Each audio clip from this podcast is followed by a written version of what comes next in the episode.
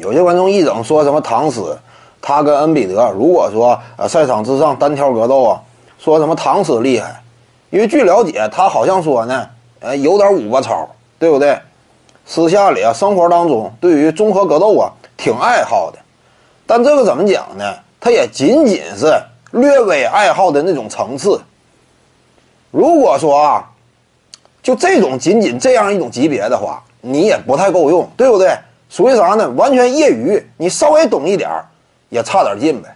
我们清楚，恩比德呀，非洲草原之上来的这么一位这个顶尖球手吗？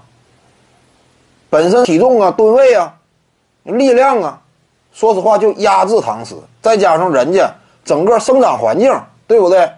那他自己讲话了，我是跟狮子一块长大的，当然这话夸张，但怎么讲呢？在那么一个环境之下，耳濡目染，对不对？周围的邻居呀、啊同伴呐，成长过程当中啊，或多或少的会掌握一些实用性的格斗技巧，这不奇怪。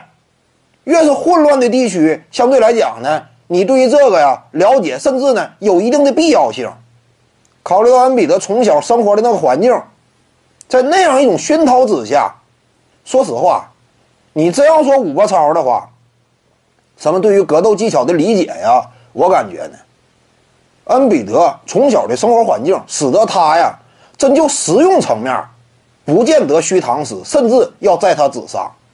所以技巧层面呢，我不认为恩比德面对唐斯啊就吃亏。那你要说身体层面呢，对不对？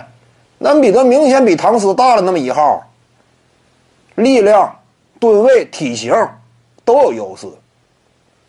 再者呢，就是好胜心。我们清楚唐斯啊缺乏好胜心，这也使得目前呢他整个职业生涯成就啊相对较低。这赛季连全明星都没进去，替补一个也是德文布克进去了，他都进不去，就啥呢？争强好胜的这份野心，这种发自内心的倔强斗志差一些。那恩比德跟他不一样啊，对不对？之前呢，惜败给猛龙队啊，痛哭流涕，想要为了未来啊发愤图强。你就心理层面、软件层面，那我认为两人之间要真要是交手的话，也是恩比德占上风，气势上也能够压住唐斯一头。因此，综合来讲，你说他俩要整一块儿去的话，还是恩比德厉害。各位观众要是有兴趣呢，可以搜索徐静宇微信公众号，咱们一块儿聊体育。